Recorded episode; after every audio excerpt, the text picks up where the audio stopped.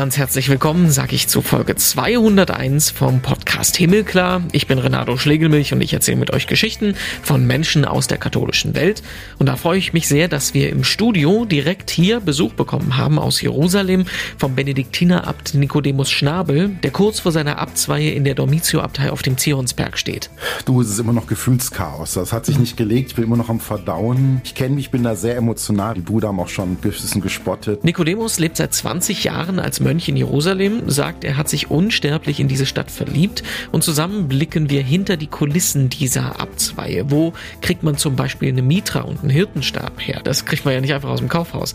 Wir sprechen aber auch über seinen ganz persönlichen Lebensweg. Also mit 13 wollte ich wahrlich nicht ins Kloster. Also ich gehöre nicht zu denen, die als Kind schon da im Gottes Willen. Also auch bei Abituren, ja, das kommt wirklich viel, viel später, diese ganze Sache. Der Benediktiner-Abt Nikodemus Schnabel aus Jerusalem ist zu Gast in unserem Himmelklar-Podcast. Viel Spaß beim Zuhören. Ich grüße dich. Tag. Ja, ich freue mich, dass ich hier sein darf. Ich, ähm, wir sollten festlegen, äh, dass es keinen überrascht, dass wir uns duzen. Wir kennen uns seit einer Weile schon, deswegen wäre es ein bisschen unnatürlich, wenn wir anfangen würden, uns zu siezen. Ähm, wir strahlen das Ganze aus äh, in einer für dich wichtigen Woche. Das ist die Woche vor deiner Benediktion, also deiner offiziellen Einführung als Abt in Jerusalem. Wir zeichnen ähm, zwei Wochen vorher schon auf. Wie, wie, wie fühlst du dich im Moment?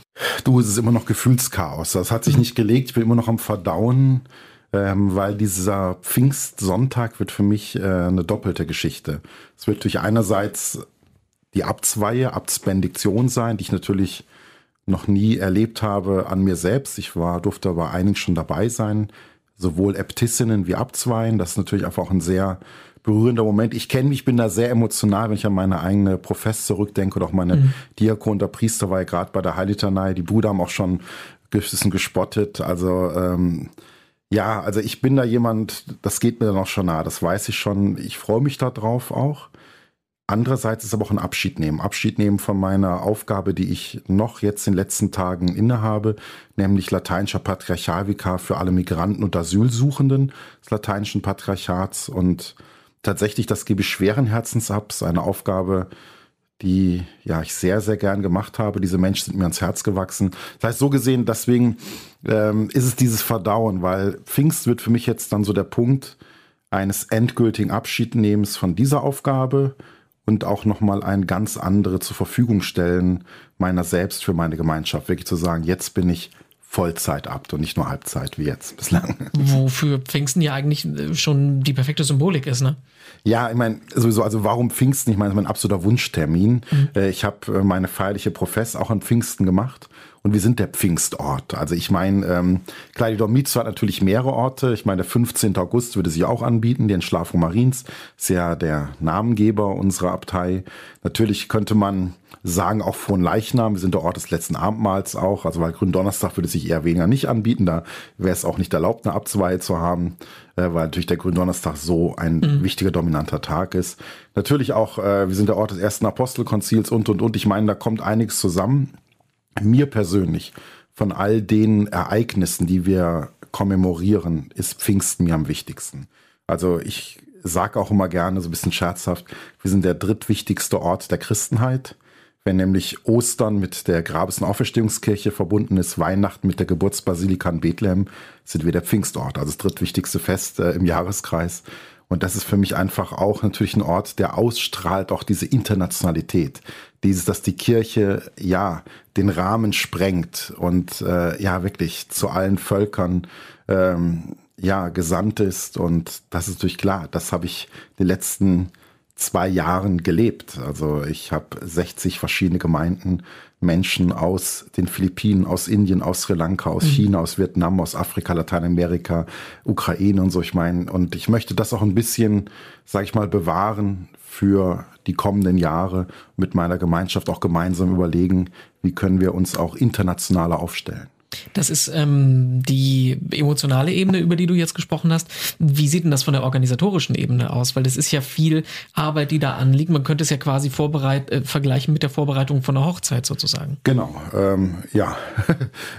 und man kann sagen, wie glaube ich bei einer Hochzeit auch die Familien von Braut und Bräutigam gut äh, involviert sind. Äh, so ist es bei mir mein Konvent. Also ich bin dankbar für meine Brüder. Allein würde ich das einfach gar nicht schaffen. Mhm. Die müssen mich natürlich unterstützen. Das tun sie auch wirklich. Äh, klar, es müssen Einladungen entworfen werden, es muss ein Bruder sich auch kümmern im Sinne von Zeremonial, diese Liturgie auch anleiten, sprich Ministrantenproben, äh, auch organisieren, äh, wie das musikalisch wird. Ähm, ja, natürlich, es gibt auch noch einen Empfang. Also ich gleich, gleich erstmal, wie der Tag selbst aussehen wird. Wenn um 14 Uhr am Nachmittag die ab zwei haben. Danach wird es einen Empfang geben für alle, die da sind. Dann um 18 Uhr eine Dankfest, bei der ich dann vorstehe, wo ich dann auch was äh, sagen äh, darf mhm. im Sinne einer Predigt, weil um 14 Uhr predigt natürlich der Patriarch, das heißt der Bischof von Jerusalem, der mir die Weihe spendet.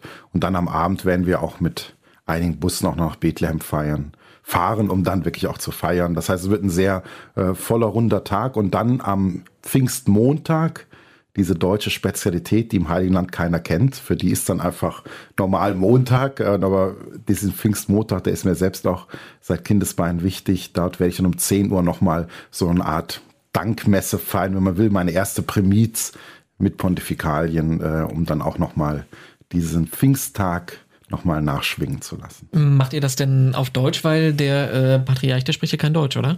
Genau, das ist jetzt die, die ganz spannende Frage. Es wird sehr international. Das mhm. ist ähm, der Pfingstmotor werde ich auf Deutsch machen, die Vesper sicher auch, aber die Pfingstweihe, da wird ähm, wahrscheinlich eventuell eine Lesung auf Deutsch sein müssen das festlegen. Der Patriarch wird selbst Englisch sprechen, Englisch mhm. predigen, mhm. obwohl er Italiener ist, aber Englisch fühlt er sich sehr sicher. Natürlich, weil auch viele meiner Migranten kommen, werde ich sicher auch gucken, dass auch Französisch zur Sprache kommt, wenn ich meinen französischsprachigen Afrikaner denke.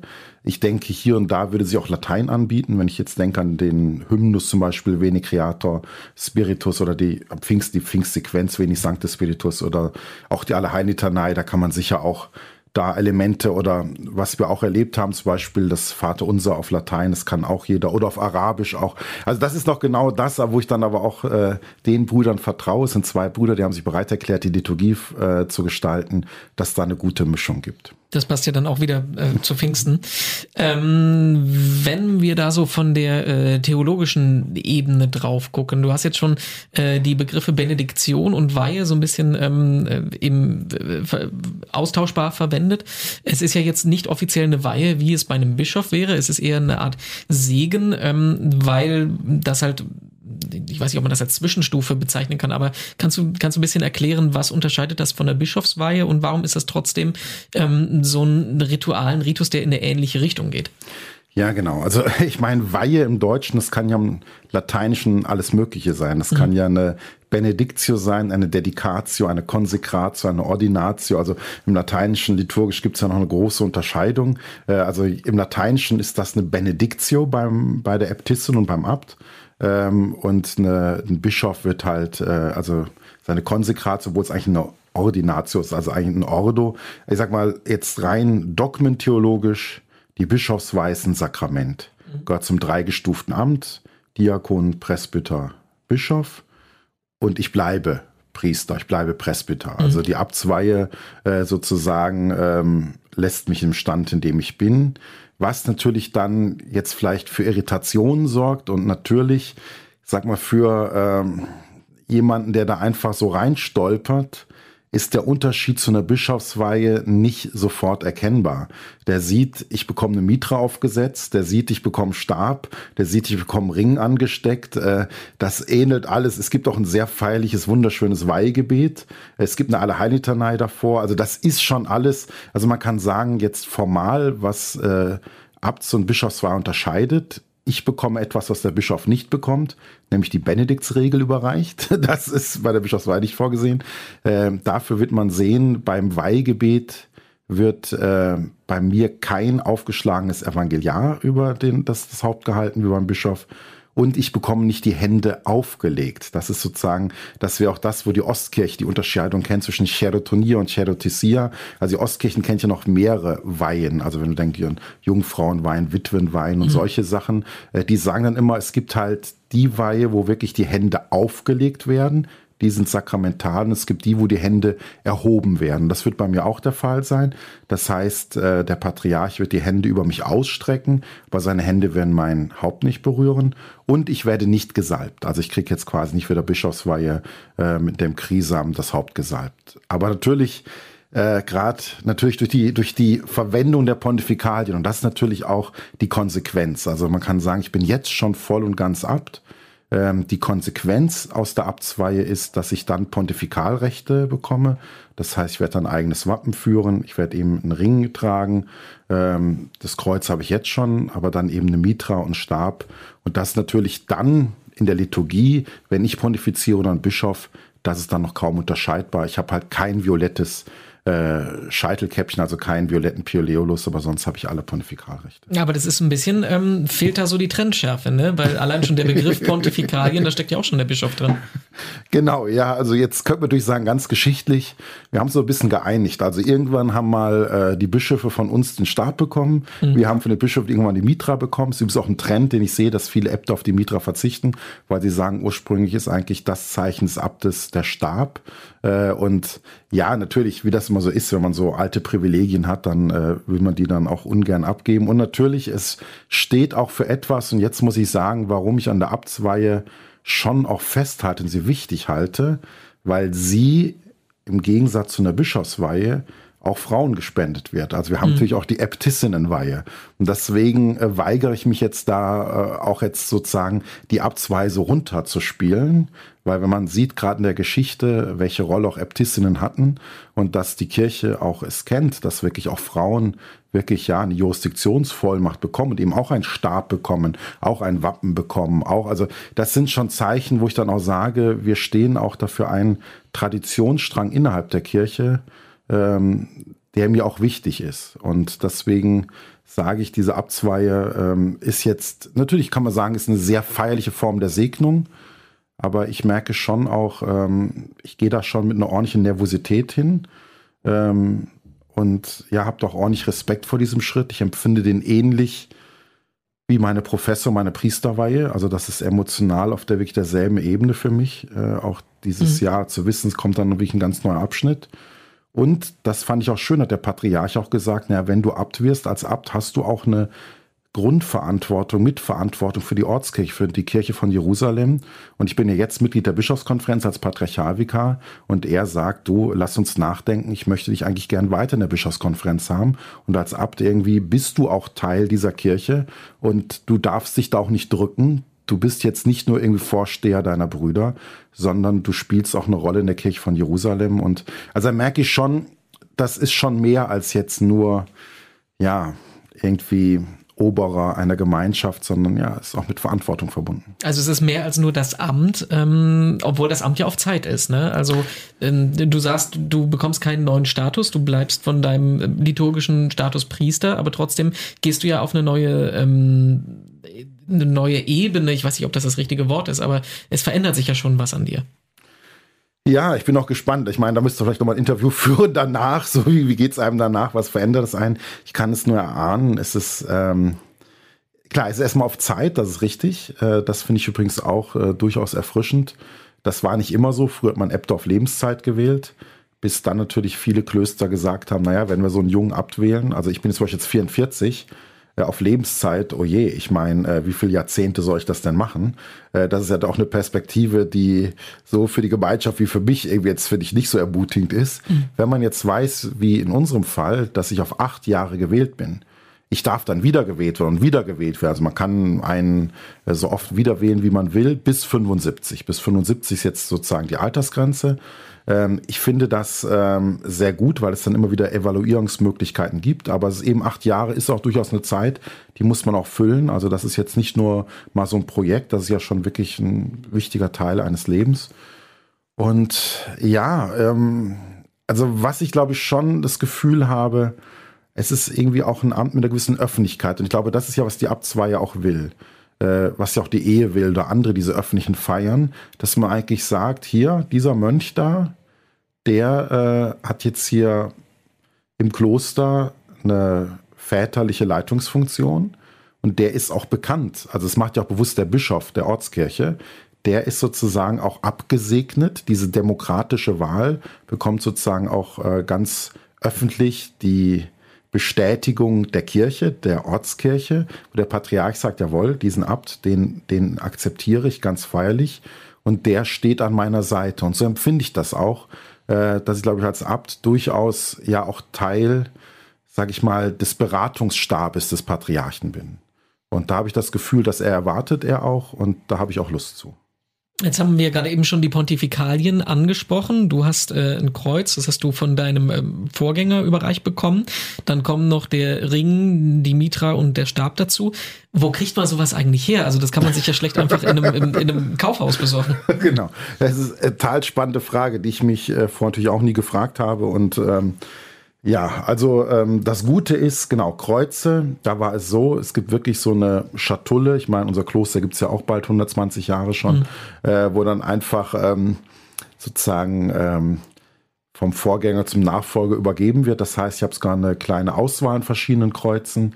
Äh, deswegen lasse ich mir jetzt auch kein eigenes Kreuz machen. Das kann sicher irgendwann mal kommen, aber da ist jetzt, sag ich mal, kein Druck da. Also ich trage jetzt einfach Kreuz meiner Vorgänger. Ähm, jetzt gerade in der Osterzeit äh, eines, wo das Osterlamm drauf ist, so, also Genau, da habe ich auch wirklich sehr. Das heißt, man kann die dann auch auswechseln oder? Genau, also ich habe tatsächlich äh, sechs verschiedene Kreuze da mhm. bekommen. Ich wechsle die auch. Äh, Gerade am Anfang habe ich die sehr oft durchgewechselt. Haben unsere Studierenden auch schon immer so gesagt, ah, welches Kreuz haben wir denn heute? Wo ich dann natürlich, man muss immer auch gucken, was ist der eigene Geschmack, was gefällt einem. Ähm, man kann natürlich auch verschiedene Feierlichkeiten. Zum Beispiel haben wir ein sehr altes Gründungskreuz vom Gründungsabt, äh, das wirklich im Mai, äh, also ähm, Schmelz im Mai ist. Das würde ich tatsächlich nur Ostern anziehen, Weihnachten an besonderen Tagen, weil ich finde, das ist ein Kreuz nicht für den Alltag. Ähm, genau, dann, was ich auch nicht brauche oder eine Eigenanfertigung ist der Stab ähm, weil da habe ich auch zwei Stäbe haben wir im, im Konvent, mhm. äh, wo ich auch sage, die kann ich gut verwenden. Da kann man sicher als ich vielleicht irgendwann auch mal einen eigenen machen, aber das waren die Punkte, wo klar war, da ist was da, was ich verwenden kann, weil mhm. das nicht sehr größenspezifisch ist. Bei den Mitren, ja, wir haben Mitren, aber ich habe einen dicken Kopf, Riesenkopf. Das heißt, die Mitren meiner Vorgänger passten mir alle nicht. Die waren alle kleinköpfiger, also vom Haupt, vom Kopfumfang. Mhm. Äh, das heißt, da war klar, da muss ich mir selbst was machen lassen. Und Ring ähnlich. Also ich habe auch äh, dickere Finger als meine äh, Vorgänger. Da äh, war auch klar, das geht nicht. Äh, das heißt, so war klar, ich brauche einen Ring und eine Mitra. Ähm, beim Ring ist es tatsächlich so, wir haben ja die Tradition ähm, eines Professrings, den wir an der linken äh, Hand am Ringfinger tragen. Und da war dann so die Frage, ähm, ja, ähm, irgendwie fände ich es komisch, zwei Ringe zu tragen. Mhm. Ich fände es aber genauso komisch, den Ring irgendwie in eine Schublade zu legen und in acht Jahren, wenn ich dann nicht mehr abt bin, äh, ihn wieder rauszuholen. Und deswegen war dann die Idee, und ich habe eben einen Goldschmied gefunden, äh, wirklich ein guter Freund, der in Münster sitzt ähm, der gesagt hat, okay, lass uns doch einfach, und das finde ich sehr, sehr stimmig, ähm, den Professring eigentlich erweitern, sozusagen einen Ring nehmen, der meinen Professring umkleidet und den ich dann an Ringfinger der rechten Hand tragen werde. Der wird mir dann angesteckt zur Abzweihe. Und äh, ich kann auch gern verraten, die Form, wie der aussieht. Da war auch ein bisschen, also er wird Silber sein, also aus dem, auch dem, genau, Metallsilber, was ich einfach auch mag. Und ich finde, es ist angemessen. Ich finde, Gold in so heutigen Zeit, ja, ist schwierig, aber ich finde, äh, eine gewisse Edelheit sollte. Also ich, deswegen, ich fand Silber, ich finde einfach jetzt eine sehr stimmige, für mich persönliche Entscheidung. Ich sage, jawohl, Silber passt. Ähm, und ähm, dieser Ring hat quasi wie ein Siegelring. Und äh, ich bin auch ein großer Fan von weniger ist mehr. Und die Symbolik wird sein, wir sind eben der Pfingstort, das habe ich ja gesagt, das ist mir so wichtig. Äh, es wird eine Taube, und zwar die Taube, die wir unten im, ähm, ja, im, es ist eine Art, ja, Mosaik, es ist eine, eine Mischung aus ähm, äh, einer Bemalung, einem Mosaik in unserer Krypta, das ist unser Pfingstaltar, diese Taube, und umgeben von zwölf Sternen. Das heißt also, sprich der Heilige Geist und die elf Apostel und Maria, das ist ja sozusagen die klassische Darstellung von Pfingsten, und äh, das ist sozusagen der Pfingstort irgendwie im Ring, der mir sehr viel bedeutet. Und dann noch ein ganz kleiner Stern an der Seite, der dann für mich steht, weil ich mich dann selbst unter diese Gnade stelle und hoffe auch, dass der Heilige Geist mich begleitet bei meinen Entscheidungen. Das wird der Ring. Ähm, bei der Mitra, da bin ich äh, gespannt. Da habe ich tatsächlich ein Kloster sofort im Blick gehabt, die ich sehr, sehr schätze. Kann auch gerne hier eine kurze Werbung machen, nämlich die Benediktinerinnenabtei Mariendonk äh, im Bistum Aachen, äh, ganz nah an der niederländischen Grenze, die wirklich äh, noch Schwestern haben, sowohl in der Paramentenwerkstatt in der Stickerei wie in der Weberei, die wirklich ganz, ganz tolle Gewänder machen und eben auch Mitren machen. dachte ich, nee, ich möchte wirklich auch eine Mitra haben, ähm, wenn geht, wirklich, ja, von, von Benediktinerinnen oder Benediktiner, die auch wirklich da Gefühl haben. Mitra ist natürlich etwas, was mir eher fremd war, da hatte ich nicht so die Idee. Da kam aber die Idee auf und da freue ich mich sehr.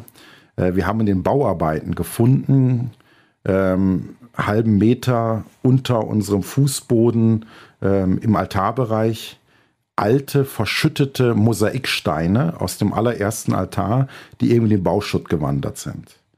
Und dann dachte ich mir, das ist eigentlich ganz schön und habe damit jetzt eine Form gewählt, die man eher nicht so nimmt. Aber das heißt, äh, die Zierde meiner Mitra werden diese eigentlich weggeschmissenen Bauschutt-Mosaiksteine sein, die äh, auf meine Mitra angebracht werden. Das genau. heißt, die Originalsteine werden da mit eingebaut? Genau, richtig. Das heißt mhm. sozusagen, es ist quasi eine, eine Mitra, deren Schmuck darin besteht, dass es einige Steine gibt, die auch, wie du sagst, sind sehr, sehr kleine Steine, die sozusagen dort mit Fäden äh, angebracht sind, die eben, ja, diesen, der ersten Altar, wo ich aber sage, ich stelle mich auch unter die Geschichte unserer Abtei. Das ist wirklich von der Gründungszeit unserer Abtei.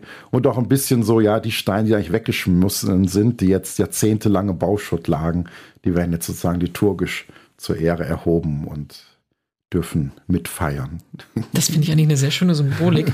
ähm, wie viel Gestaltungsfreiraum hat man da eigentlich? Also, ähm, das sind ja schon jetzt relativ individuelle ähm, Motive, die du da gewählt hast. Gibt es da Regeln für, das kann man machen, das kann man nicht machen? Oder kann man sich da aus einer ähm, aus, aus, aus Vorlagen was aussuchen? Also jetzt sowohl beim Ring als auch bei der Mitra oder ist das komplett ähm, deinem Wunsch überlassen?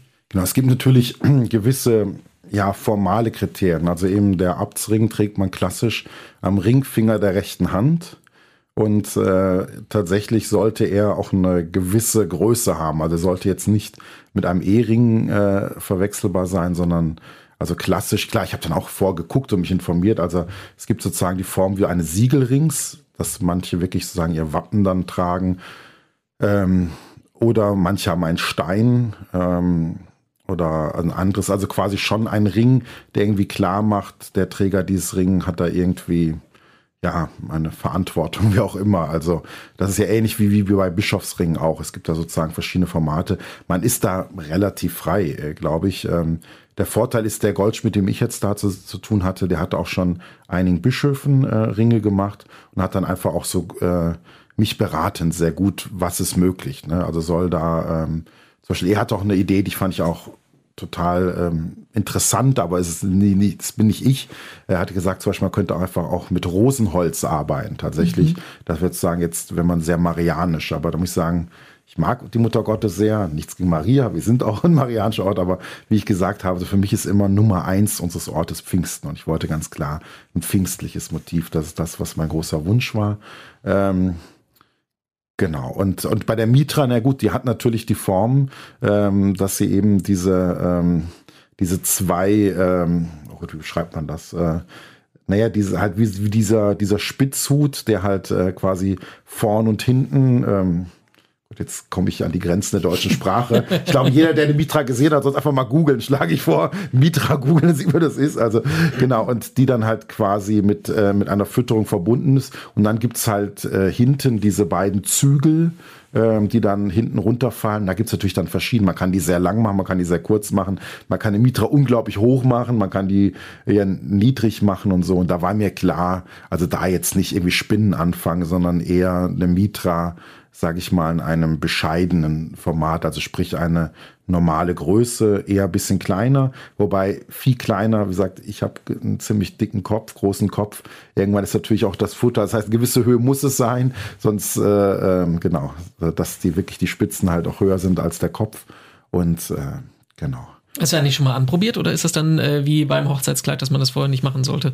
Ja, doch, man muss, also ich hatte quasi ein, ein Modell anprobiert, aber äh, äh, die jetzige Mitra, also gebe ich zu, ich werde jetzt nach unserem Interview nämlich sowohl zu meinem Juwelier, also oder Goldschmied, Juwelier ist nicht so ein Goldschmied, äh, und äh, nach Mariendonk fahren und werde beides dann auch dann zum ersten Mal auch wirklich anprobieren, ähm, ob es passt, genau.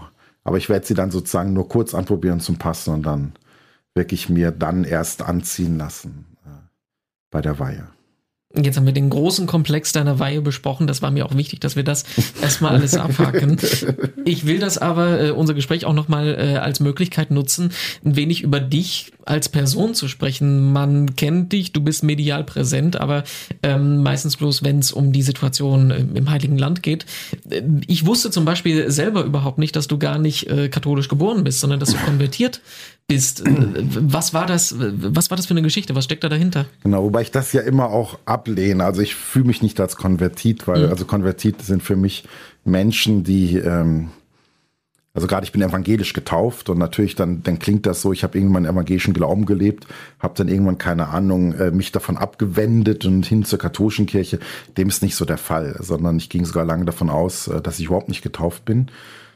Ähm, ja, ähm, vielleicht zu meinem Hintergrund. Also ich bin äh, Scheidungskind, ich bin groß geworden bei meiner Mutter, die Schauspielerin ist und dann entsprechend häufig umgezogen ist. Also äh, ich hatte eine ziemlich nomadische Kindheit. Also ich bin tatsächlich 14 Mal umgezogen meiner Kindheit und Jugend. Äh, nur innerhalb Deutschlands, also verglichen jetzt, ich habe ja sehr viel auch mit Diplomaten zu tun, ist das alles sehr langweilig. Also ich habe niemals äh, außerhalb der deutschen Staatsgrenzen gelebt, aber innerhalb Deutschlands bin ich gut hin und her gezogen. Und ähm, ja, ähm, meine Mutter war dann auch dann liiert mit einem polnischen Künstler äh, eine Zeit lang wo ich dann mit ihm dann auch äh, einem VW-Bus durch Europa gefahren bin. Also das heißt, da schon außerhalb der, der deutschen Grenze war als Kind eben dann schon mehrere Wochen, was ich in, in, in Spanien, in Italien, in, in Polen, in Niederlanden und so weiter. Das war schon, also ich hatte wirklich eine sehr alternative Kindheit. Also ich glaube, man darf sie jetzt nicht vorstellen,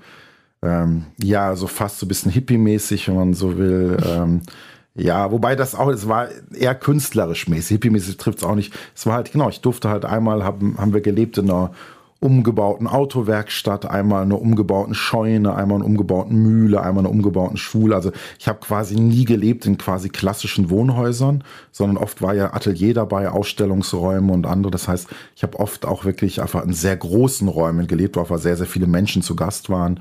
Also bei mir weiß ich, war immer so die erste Frage am Frühstückstisch, welche Sprachen heute? Also ich kenne das noch durchaus, dass äh, zum Frühstück immer 20 Leute da waren. Also wirklich so ein Haus der offenen Tür. Also deswegen also ich hatte schon eine sehr, ähm, ja, ähm, doch auch internationale Kindheit mit Berührung auch schon mit verschiedensten äh, Konfessionen, Religionen, also eben viel aus Osteuropa, die orthodox sind, Juden, äh, Muslime, natürlich auch Atheisten und so. Also das heißt, ich habe da eigentlich einen sehr, sehr großen äh, Horizont gehabt.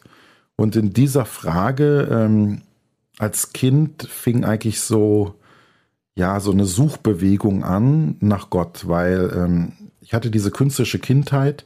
Das heißt, ich bin nicht kirchlich erzogen, aber nicht areligiös. Also das würde ich auch sagen. Alle Künstlerinnen und Künstler, die ich kenne, sind ja eigentlich auf der Suche, sind ja irgendwie auf der Suche nach dem Schönen, nach dem Wahren, nach Ausdrucksformen, ringen um Worte, ringen um Formen und so. Und da habe ich dann wirklich in einem Dorf, fand ich total genial Liturgie. Also so äh, auch noch die Fronleichnamsprozession, die Bittprozession, Weihrauch und alles. Und da habe ich gemerkt, wow, das ist das, was ich kenne, wie auf der Bühne. Ich bin früher hat auch schon Kinderrollen auf der Bühne gestanden, aber hier geht's um mehr. Und deswegen ist gar mein ganzer Bezug, jetzt kürze ich das mal ab, war dann wirklich, dass ich dann den Schritt mit äh, 13 Jahren, 8. August 92 gesagt habe, ich muss eigentlich die Konsequenz ziehen, muss eigentlich katholisch werden, muss eigentlich diese, weil ich merke, da, äh, da zieht mich meine Sehnsucht hin und das ist wirklich die Form von Glaube, äh, die ich leben möchte und habe das auch nicht bereut bis heute. Und dann ähm, nicht nur das katholisch werden, sondern auch der Schritt ins Kloster. Das ist ja nochmal eine Stufe heftiger. Genau, der kam auch ein bisschen später. Also mit 13 wollte ich wahrlich nicht ins Kloster. Also ich gehöre nicht zu denen, die als Kind schon da im Gottes Willen. Also auch bei Abitur, ja, das kommt wirklich viel, viel später, diese ganze Sache. Nee, ich wollte ursprünglich, ja, also mein Kindheitswunsch war erst, erst Wissenschaftler werden, wäre gern Astronom geworden, aber dann irgendwie Mathematik hat es mir doch nicht so angetan. Dann war lange mal so ein Wunsch, in die Politik zu gehen. Ich war auch äh, jugendpolitisch und schülerpolitisch sehr aktiv. Äh, das war dann auch so Stufensprecher, Schulsprecher, stellvertretender Schulsprecher und, und also das war schon noch etwas, wo ich gemerkt habe, ich bin bis heute auch ein politisch denkender Mensch. Also das hat mich schon in die Richtung eher. Also das heißt, also Mönch werden, das kam wirklich erst, äh, erst später. Ähm, ich sag mal, davor kam noch mal als Zwischenstufe, so nach dem Abitur, war tatsächlich so die Frage Priester werden, Diözesanpriester. Äh, das war Thema und, äh, und tatsächlich da sogar nochmal gespiegelt durch eine Erfahrung, hatte in der Oberstufe eine Freundin und die hat mir irgendwann gespiegelt, dass sie mich doch irgendwie äh, doch als sehr religiös erlebt und irgendwie damit sehr und dass sie das Gefühl hat, eigentlich, äh, ja, ich soll dem doch mal nachgehen. Also das war so ein bisschen, äh, ja, und dann habe ich gesagt, okay, und dann dachte ich, gut, äh, andere gehen zur Bundeswehr, da mal Zivildienst. Wenn man, äh, das war damals ja noch Wehrpflicht, äh, 98 habe ich Abitur gemacht, habe gesagt, okay, ähm, dann gehe ich dem mal nach, weil wenn man äh, Vorbereitung auf geistiges Amt macht, also ins Priesterseminar geht, äh, muss man halt weder Bundeswehr noch Zivildienst machen. Da dachte ich, okay, ich nehme jetzt ein Jahr, um da reinzuschnuppern. Bin dann in Diözese Fulda, wo ich auch Abitur gemacht habe, 98 eingetreten und habe dann schon gemerkt, ja, äh, die Richtung, da, da packt mich schon was, dieses radikal für Gott Dasein. Irgendwie ja, also das schon, aber ja, es, es war aber nicht, nicht wirklich das so angekommen sein. Und kann man sagen, so wirklich dieser, nochmal auch so ein Wachstumsschub im Glauben war das theologische Studienjahr. Jetzt kommen wir schon nach Jerusalem. Mhm. Ich habe mich beworben für das Jahr, was ja jetzt, äh, äh das Jubiläumsjahr jetzt ab August feiert, das 50. Jahr. Und da war ich einfach nur aus Gründen drin, Theologie muss man Jerusalem machen, mich da beworben und bin da aber auch schwer erkrankt äh, und da ist noch mal einiges bei mir ins Wanken gekommen. Ich war früher immer schon so jüngster, bester, schnellster und so. Und da war wirklich mal so, ja, mal richtig, wo gar nichts geht. Und dann kam bei mir auch so die Frage, okay, was will ich wirklich äh, mit dem Leben machen? Und bin dann nach dem Studienjahr ausgetreten, habe in München äh, fertig studiert, frei. Und äh, habe dann aber gemerkt, diese Sehnsucht äh, nach Gott, die lässt mich nicht los. Auch dieses sich komplett zur Verfügung stellen, aber eben nicht, wie ich das versucht habe als Diözesanpriester, sondern da habe ich gemerkt, Jerusalem lässt mich als Stadt auch nicht los und deswegen habe ich dann angeklopft 2003, vor 20 Jahren, habe gesagt, ja, das so geht, Mönchen Jerusalem. Und deswegen ist übrigens auch der Grund, warum ich erst zehn Jahre Priester bin, 2013. Ich habe sehr, sehr lange gezögert, Priester zu werden, weil eben diese Sache Priester werden, das ist quasi gescheitert bei mir. Mhm. Das wollte ich nicht. Das heißt, da habe ich auch nochmal einen ganz langen Zweitanlauf gebraucht, um auch zu sagen, okay, ich darf diesem Gedanken doch nochmal Raum geben. Also das in Jerusalem sein steht über dem Mönch sein, steht über dem Priester sein? Ich würde so gern widersprechen, aber stimmt.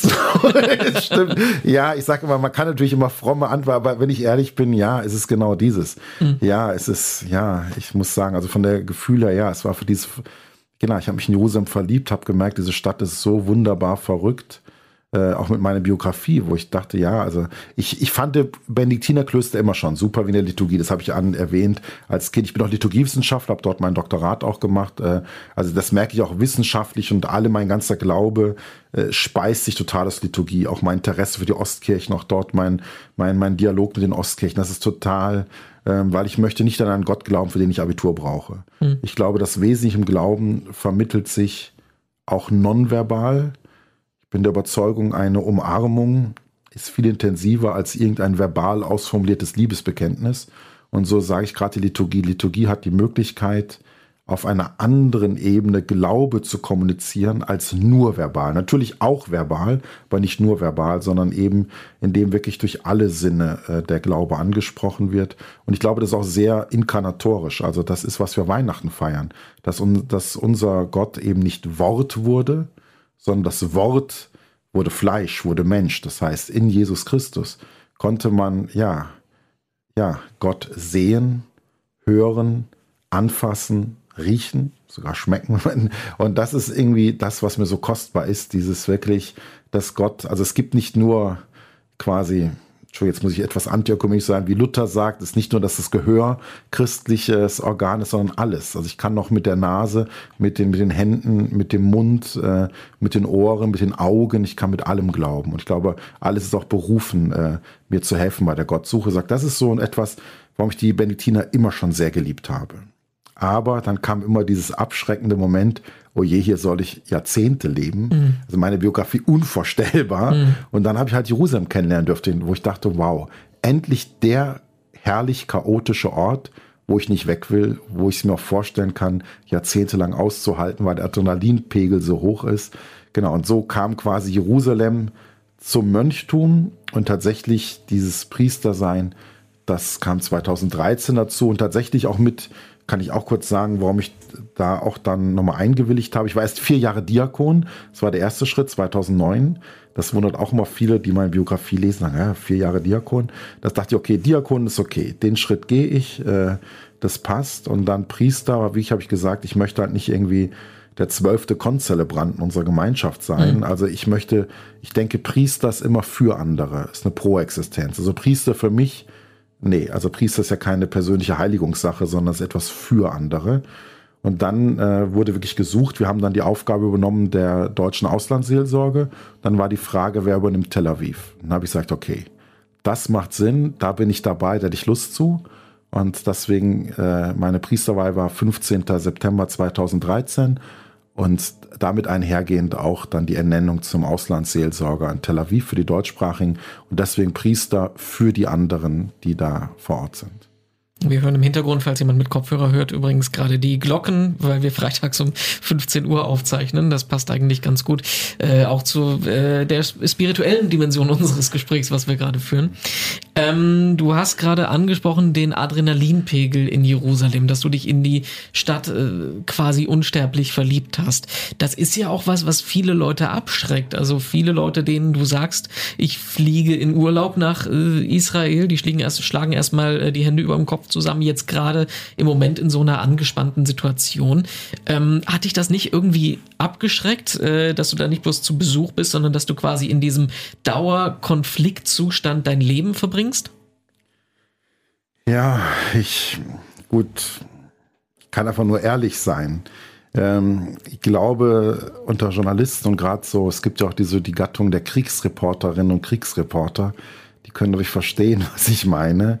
Es ist natürlich irgendwie was anderes, wenn ich weiß, ich darf in der Stadt leben, in der sich der US-Präsident, der Papst äh, und der UN-Generalsekretär die Klinke in die Hand geben, wo mhm. einfach mehr oder weniger, gerade aus deutscher Perspektive, äh, jeder Bundeskanzler, jeder Bundespräsident, jeder Bundesratspräsident, eigentlich jedes Verfassungsorgan regelmäßig hin muss, wo einfach die ganze Welt drauf schaut, wo äh, ja die Kameras und Mikrofone der Welt drauf gerichtet sind, wo man einfach das Gefühl hat, es ist einfach ein Ort, der ja, anders vibriert, als jetzt irgendwie zu sagen, okay, ich bin irgendwo sicher, aber es passiert halt auch nichts. Also ich sag mal jetzt bisschen böse, sicher ist ja auch langweilig. Und äh, ähm, ja, und ich gebe zu, äh, so, so am Puls der Zeit, so wirklich so, äh, ja, ist ein bisschen so auch die Herzschlagader unseres Planeten politisch gesehen, dort zu sein, ähm, auch positiv. Also es ist ja nicht, dass jetzt der Konflikt mich anzieht, mhm. sondern mich zieht auch das Positive an. Einfach zu sehen, jetzt Ramadan in Jerusalem, wie wirklich die Stadt voller Muslime ist äh, und wie ganz viele Muslime weltweit Sehnsucht haben nach Al-Quds, zur drittwichtigsten äh, Stadt des Islam, die, die, äh, die Stadt der ersten Gebetsrichter, der ersten Kibla und, und, und.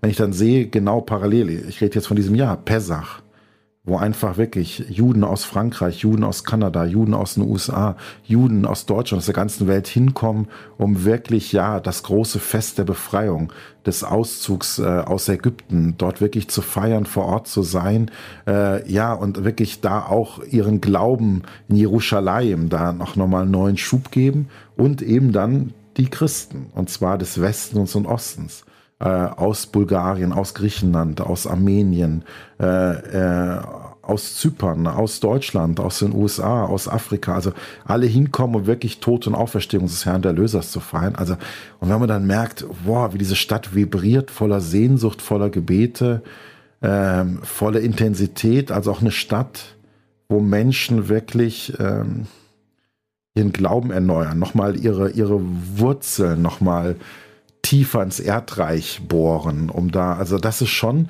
und natürlich klar, die Stadt, die gleichzeitig dann natürlich auch äh, dort, wo, sag ich mal, viel Sehnsucht ist und viel Emotionalität positiv, natürlich kann das dann auch immer wieder kippen.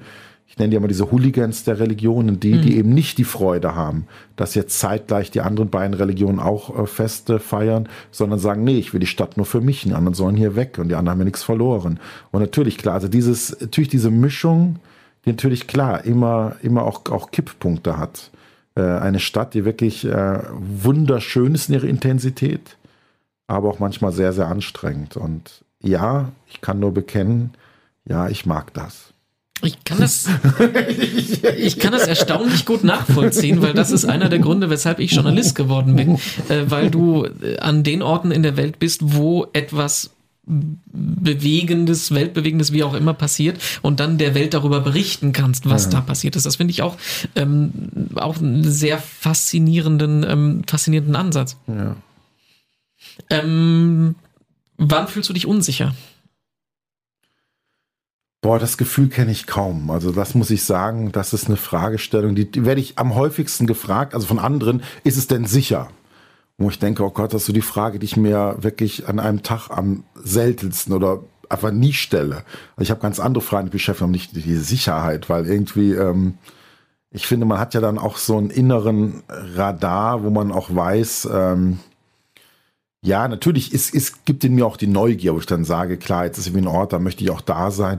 Aber wenn ich weiß, okay, es gibt einfach nur Krawall, also ich muss jetzt kein Krawall mehr angucken. Also das ist dann auch, also ähm, ähm, das heißt, man kriegt ja dann auch ein Gespür. Ich würde sagen, wie jetzt auch äh, Kinder in der Großstadt lernen, wie sie sich im Straßenverkehr verhalten, an der Ampel, was ich in der U-Bahn, würde ich auch sagen, in einer gewissen Zeit in Jerusalem, in Israel, in Palästina, bekomme ich da auch einmal, ich sag mal, auch ein gewisses Gespür, wo ich dann auch sage, ja, es gibt jetzt Orte, wo ich dann halt nicht hingehe, einen Umweg gehe oder wo ich auch weiß, es ist überhaupt kein Problem. Also, also ich weiß ich bin, habe da wirklich eine sehr große Gelassenheit und, äh, und letztendlich, ja, ähm, also ich muss es auch sagen, ich habe natürlich auch ein Grundgottvertrauen. Also irgendwo natürlich, ich kann mein Leben nicht komplett äh, absichern. Also wenn man sieht, äh, auch in Deutschland gibt es tragische Unfälle, mhm. gibt es, also ich meine, dürfte ich in kein Auto steigen, ne? Ja. Also wenn ich wie gucke, wie viel Tod es im Straßenverkehr gibt. Also klar, ich, ich muss nichts provozieren, ich habe eine Grundverantwortung gegenüber meinen Brüdern. Äh, klar, die haben irgendwie auch das Recht darauf, äh, dass äh, ich gesund heimkomme, wenn ich unterwegs bin. Aber ähm, ja, ich bin aber nicht überängstlich oder irgendwie panisch. Also nee, kenne ich gar nicht. Also ich bin natürlich auch nochmal durch meine Arbeit mit Migranten und Asylsuchen. Ich gehe natürlich klar auch in Tel Aviv, ein Viertel, wo kein Tourist äh, einen Fuß reinsetzt oder auch in andere Städte. Ich bin natürlich auch wirklich in den Problemvierteln, klar, weil da mal Leute sind, mittlerweile fühle ich mich halt pudelwohl in diesen Vierteln. Ich bin mhm. halt auch bekannt. Das heißt, wo andere irgendwie nur Drogendealer sehen, sehe ich halt Gläubige, mhm. die dann sagen, oh Father, bless me, hi. Also das ist natürlich auch, also das heißt, durch meine äh, neue Aufgabe hat sich sogar das total, also das heißt, momentan habe ich auch überhaupt nicht mehr Angst, irgendwelche hochproblematischen Viertel zu betreten, weil genau da sind meine Gläubigen, da sind meine Schwestern und Brüder, für die ich äh, auch Verantwortung habe. Das heißt, da ist sogar noch diese Restangst, die ich mal hatte, auch noch geschwunden. Aber trotzdem kann man ja die existente Bedrohung nicht 100% negieren. Die gibt es ja. Ihr habt ja aus gutem Grund hohe Mauern rund um die Abtei. Ihr, du weißt es äh, von den Übergriffen, die äh, nicht bloß bei euch am Kloster passieren, sondern auch äh, die Brandstiftung in Tapka, die ihr vor ein paar Jahren hattet. Also wie, wie, wie geht man damit um? Weil einfach alles schönreden ist ja auch keine Lösung. Nein, exakt. Also was du hast, aber da ist halt nicht mein Gefühl von Sicherheit, Angst, Es gibt genau, es gibt diese Punkte, klar, um wirklich zu sagen, wo ich mich unwohl fühle, um das so zu sagen, ist natürlich gerade äh, um unsere Abtei herum, natürlich gerade jetzt so ein Samstagabend, wenn man weiß, äh, die nationalreligiösen Extremisten äh, von jüdischer Seite geben sich wieder mal ein Stell dich ein und skandieren dann irgendwelche christenfeindlichen oder araberfeindlichen, muslimfeindlichen Parolen und klar, und werfen dann auch mit Sachen um sich und genau, und machen ihre Graffitis tot den Christen an unsere Kirche mhm. oder schmeißen eine Scheibe ein. Ich meine, klar, das sind diese Momente, gerade so Samstagabend, wo ich dann aber sage, ah, da gehe ich halt echt ungern vor die Tür, weil ich weiß, ich möchte halt nicht einfach dumm angemacht werden. Äh, was natürlich aber so passieren kann. Ich meine, jetzt natürlich als Abt noch habe ich noch ein Brustkreuz. Klar, also die, die Phänomene, dass ich angespuckt werde, haben natürlich noch massiv zugenommen. Auch die verbalen Unnettigkeiten und ähm, ja, wobei mittlerweile, es gibt jetzt einen Trend, früher war immer Go Home to Italy, jetzt gibt es immer Celano, also dann zeigen sie auf dem Boden, das ist unseres, also unser Land, also quasi äh, sprechen mir ab, dass ich ein Existenzrecht habe in diesem Land. Und äh, genau, also das sind so, das ist das Punkt, aber ich fühle mich nicht unsicher. Also jetzt nicht irgendwie, wo ich denke, nee, äh, das ist, das ist ja, was ihr wollt, dass ich, dass ich mich unsicher fühle, aber nee.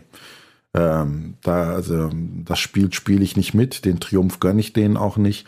Es ist einfach unangenehm, es ärgert mich. Es, es ärgert mich auch auf so einer Ebene, wo ich sage, okay, ähm, wie eng ist denn euer Horizont? Oder, oder wie pervertiert ihr eigentlich das Konzept Religion? Weil ich kenne halt so viele wunderbare gläubige Menschen, gerade jetzt wirklich auch von jüdischer Seite, die wirklich, wo ich eine ganz große Nähe spüre, wo ich gerade auch das Thema Gott suche, was mich als Benediktiner umtreibt, ich mit denen wunderbar auch diskutieren kann und auch, wo wir sehen, wie viele Gemeinsamkeiten es gibt, wie viele voneinander auch neugierig auch Aspekte lernen. Also ich bin auch wie so ein trockener Schwamm, der wirklich doch mal aufsaugt, wenn die von ihrer Religiosität erzählen.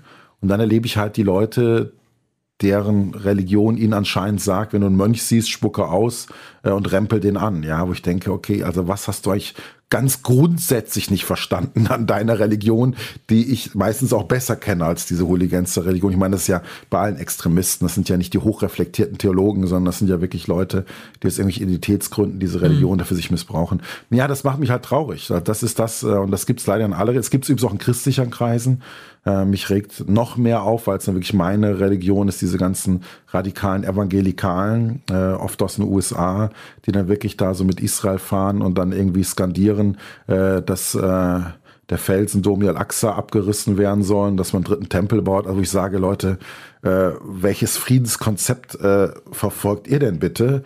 Also, ähm, also, also was habt ihr denn grundsätzlich am Christentum nicht verstanden? Also das macht mich einfach so wütend, weil ich dann denke, ich kann durch dann noch jeden Atheisten verstehen, der sagt, ja, guck dir die Religion an, einfach mal in Jerusalem draufzoomen. Deswegen sage ich, Jerusalem ist ein wunderbarer Ort, um Atheist zu werden, weil man natürlich mhm. die Religion all ihrer Schauderlichkeit erlebt. Nur das ist halt die toxische Form von Religion, die es natürlich gibt. Und an das Thema müssen wir ran. Aber ich finde, sie verdeckt halt das wunderschöne Projekt Gottsuche, das wunderschöne Projekt, dass Menschen sagen, nein, ich stehe vor meinem Schöpfer gegenüber und ich habe eine Verantwortung. Und ich habe eine Verantwortung für meinen Mitmenschen, für diese Schöpfung, für die Natur, für, äh, für mein Leben gerade auch für die, die am Rande stehen, für die Marginalisierten, Diskriminierten und und und. Also ich könnte ja wunder schöne, viele Beispiele nennen, dass Menschen aus dem Glauben heraus, Juden, Christen, Muslime, sich wirklich engagieren, aus ihrer Komfortzone herausgehen, weil sie sagen, ja, der andere ist halt mein Mitbruder, meine Mitschwester. Und da würde ich sagen, das ist halt so schön und diese Aspekte werden halt verdunkelt durch die ja, sogenannten, ich, ich habe die mal so genannt für mich, Hooligans der Religion, weil ich denke, wie im Fußball. Fußball ist eine wunderbare, geniale Sache, aber eben, oft, wenn es den Nachrichten kommt, äh, kommen dann nur die Hooligans vor, die halt rumrandalieren. Nur wie die Hooligans nicht der Fußball sind, so sind die Hooligans die Religion, nicht die Religion. Und das Thema müssten wir ran, innerreligiös, total, klar. Mhm. Du bist seit 20 Jahren da, 2003 äh, bis 2023. Das heißt, du kannst eigentlich einen ziemlich breiten Zeitraum überblicken, auch was die religiösen Konflikte im Heiligen Land angeht. Jetzt gibt es Stimmen, die sagen, die Anspannung, die wir im Moment haben, auch nach äh, dem letzten Regierungswechsel, das sei eine völlig neue Dimension, weil das halt auf allen Seiten die radikalen Kräfte stärkt. Ich will jetzt nicht mit dir eine politische Diskussion anfangen, aber wie erlebst du das? Siehst du das genauso angespannt oder siehst du auch diese Angst, dass das auf eine Eskalation hinausläuft oder bist du auch da entspannt? Genau, tatsächlich bin ich grundsätzlich mal ein Optimist. Tatsächlich auch in der jetzigen Phase gucke ich immer noch hoffnungsvoll in die Zukunft und, äh, und, und sehe auch eine große Chance. Ähm, weil was ich jetzt wahrnehme, es gibt eine ganz neue Diskussionskultur innerhalb der israelischen Gesellschaft. Mhm. Was übrigens gerade ganz, ganz spannend ist, äh, früher war ja immer die Diskussion, so der Nahostkonflikt Israel gegenüber Palästina, Palästina gegenüber Israel. Momentan sind die Konfliktlinien eher, dass beide Gesellschaften mit sich selbst beschäftigt sind bei den Palästinensern die ganz, ganz große Frage, wer sind eigentlich die, die uns die Zukunft führen?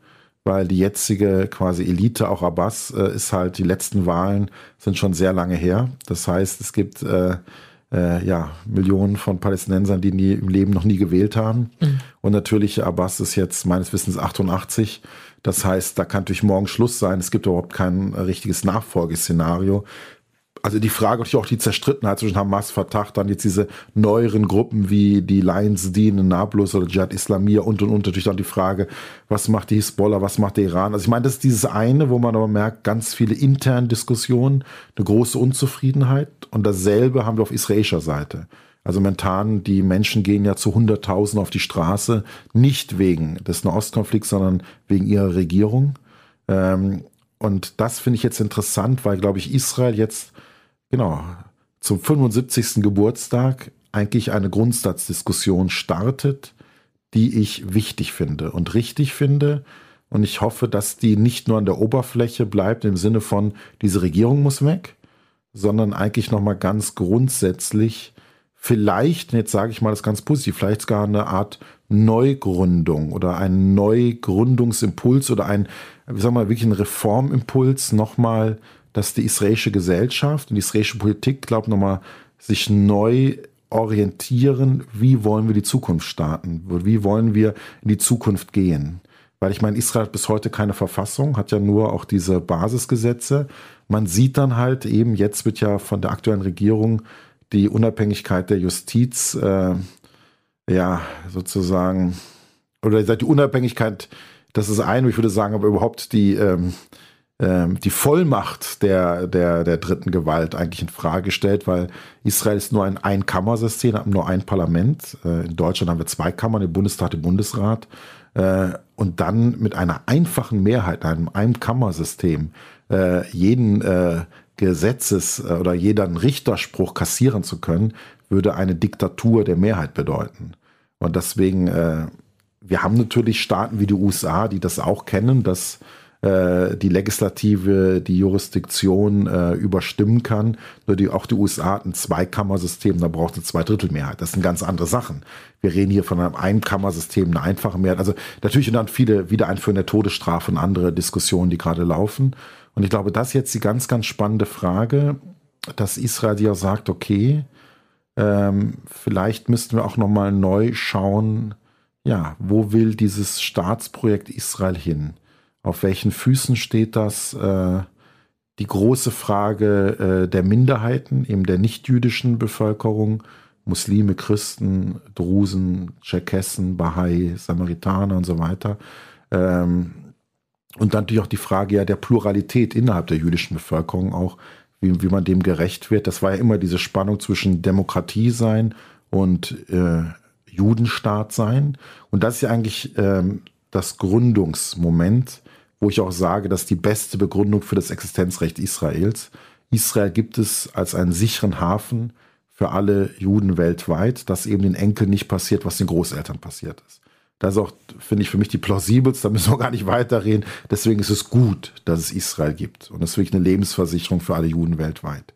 So, und jetzt ist aber die Frage, wie wird das Leben konkret gestaltet innerhalb dieses Staates, der eine Lebensversicherung ist?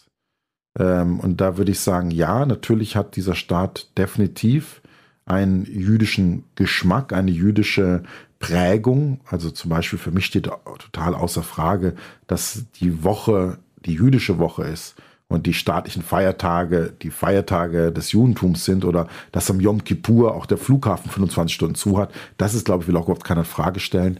Nur die Frage ist halt, seine Demokratie gehört halt immer auch äh, ja, eine starke Opposition und eben auch Demokratie ist nicht Diktatur der Mehrheit, sondern auch Minderheitenrechte. Und ich glaube, und das ist jetzt das Spannende, ich hoffe, das wird jetzt diskutiert. Das ist der innerisraelische Konflikt und dann hast du auf der anderen Ebene natürlich noch den klassischen Nahostkonflikt, sowohl mit den Palästinensern als auch wie mit den arabischen Staaten drumrum, ähm, was ja auch noch viel tiefer geht. Also ich will jetzt nicht anfangen von historischen Konflikten zu sprechen, da wurde schon genug drüber gesagt, dass das ja gar nicht so in die Jahrhunderte, Jahrtausende tief geht, wie man es denkt, aber es wirkt trotzdem unfassbar festgefahren. Siehst du sagen wir mal ganz frei und vorsichtig formuliert in deiner Lebenszeit da noch die Option, dass da was anderes kommt, dass es wirklich zu einem äh, dauerhaften, friedlichen Zusammenleben in dieser Weltregion kommt? Ich weiß, es ist eine extrem schwere Frage. Ja, ich hoffe es. Also ich meine, mir, mir kam es jetzt nochmal, also ich war äh, mit ein paar Brüdern, na genau, wenn man richtig jetzt mal anekdotisch, war mit ein paar Brüdern, mich ein, ein Schneider in Bethlehem, der unsere Habite macht, äh, ein Christ und äh, da waren wir dann beim Schneider, haben uns gerade, weil ich zur Abzwei auch einen neuen Habit will, und haben die Brüder auch mitgegangen, dann haben wir dann äh, sozusagen zu einem, danach zum Mittag in einem Restaurant gegessen in Bejala, das ist ein Fort von Bethlehem, wo man eine wunderbare Rundumblick hat. Da hat man wirklich gesehen, Bethlehem, Jerusalem, natürlich hat man die Mauer gesehen, all diese Grenzen und die Siedlungen ich sage aber, eigentlich ist es eine total geniale Region. Also wenn die zusammenarbeiten würden, also was das für den Tourismus bedeuten würde, wie genial, was es bedeuten würde überhaupt, ähm, weil es gibt ja auf beiden Seiten unfassbar faszinierende, kluge Menschen. Also sowohl Palästinenser wie Israelis, sind ja total, es macht ja richtig Spaß, mit beiden Seiten sich zu unterhalten. Das ist ja wirklich Leute, äh, also in beiden Gesellschaften ist zum Beispiel äh, Bildung, äh, auch Kultur ähm, total hoch angesehen. Und wenn die wirklich, ja, zusammenrücken äh, würden, äh, wie spannend wäre das? Und genauso umgekehrt, ich meine, wenn man sieht, äh, gerade an den, den Golfstaaten, gut, es gibt diese Abraham Accords mit Israel, da merkt man schon Tauwette, wobei das ist eher von wirtschaftlicher Natur getrieben, das finde ich dann immer nie so spannend. Aber ähm, wenn man sieht, wir haben 3,7 Millionen Katholiken, da rede ich jetzt wieder von meinen Leuten, Migranten, die arbeiten am Golf. Das heißt, das Christentum wird auch mehr. Ich sehe jetzt auch, dass zum Beispiel meine Leute, da ich das mal von Bahrain nach Tel Aviv fliegen kann oder auch von Abu Dhabi und Dubai nach Tel Aviv, die machen jetzt einmal Pilgerfahrt, vernetzen sich da. Vielleicht sind die da auch Vorreiter für eine Region, die sich mal als Region entdeckt. Wirklich, so wie die Europäische Union, die Afrikanische Union. Wie spannend wäre das, wenn diese Region, äh, die ja aus ganz verschiedenen Staaten besteht, ne, eben äh, Iran ist kein arabischer Staat, Israel ist kein arabischer Staat, Türkei ist kein arabischer Staat. Dann gibt es diese arabische Staat, aber diese ganze Region ist eigentlich unglaublich spannend, weil sie unglaublich alt auch ist, voller vieler Kulturen. Und eigentlich wäre das total genial, wenn diese Region äh, mehr zusammenarbeiten würde. Und ich gebe die Hoffnung nicht auf, dass das passiert. Und ich habe es gerade Verdacht, dass äh, unsere mobilen Migranten da äh, im guten Sinne Vorhut sind. Äh, die einfach sich schon regional jetzt vernetzen und da keine Rücksicht drauf nehmen, äh, in welchem Land sie gerade arbeiten. Du hast das perfekte Schlusswort gerade schon angesprochen, Hoffnung. Du weißt das, bei uns im Podcast ist das die letzte Frage und ganz äh, allgemein und ganz breit gefragt, was bringt dir Hoffnung? Was mir Hoffnung bringt und vielleicht ist es auch äh, wirklich jetzt so mein Resümee nach zwei Jahren Arbeit mit den Migranten, Asylsuchenden, ist der Glaube dieser Menschen, ist äh, die Lebensfreude dieser Menschen, ist die tiefe ja, Reflexion über Gott und die Welt und Leben von diesen Menschen, wo ich denke, boah, die stehen so am Rande, werden oft äh, ja verachtet, oft übersehen, weil sie eben, was ich, die Flughafentoiletten putzen. Aber das sind richtig spannende Gesprächspartner, mit denen wirklich mal sich unterhält. Und das sind Menschen, die haben einen Blick auf Leben, Welt, auf Gott. Das gibt mir Hoffnung. Das war unser Interview mit Abt Nikodemus Schnabel. Ganz herzlichen Dank dafür. Mehr dazu zum Lesen gibt es in den zugehörigen Artikeln auf katholisch.de und auf domradio.de und auf unserer Homepage himmelklar.de gibt es genau 200 weitere Podcast-Folgen zum Anhören. Nikodemus ist übrigens unser allererster Gast, mit dem wir zweimal im Podcast gesprochen haben. In Folge 126 haben wir mit ihm darüber gesprochen, wie denn Israel mit der Pandemie umgegangen ist. Hört auch da mal rein. Noch mehr von uns gibt es dann in der kommenden Woche. Dann blicken wir hier in den Sudan. In der Weltregion brodelt es Moment ja ordentlich und wir sprechen mit einem Missionar, der seit Jahrzehnten dort lebt. Für heute sage ich danke fürs Zuhören. Ich bin Renato Schlegelmilch und wünsche eine gute Woche.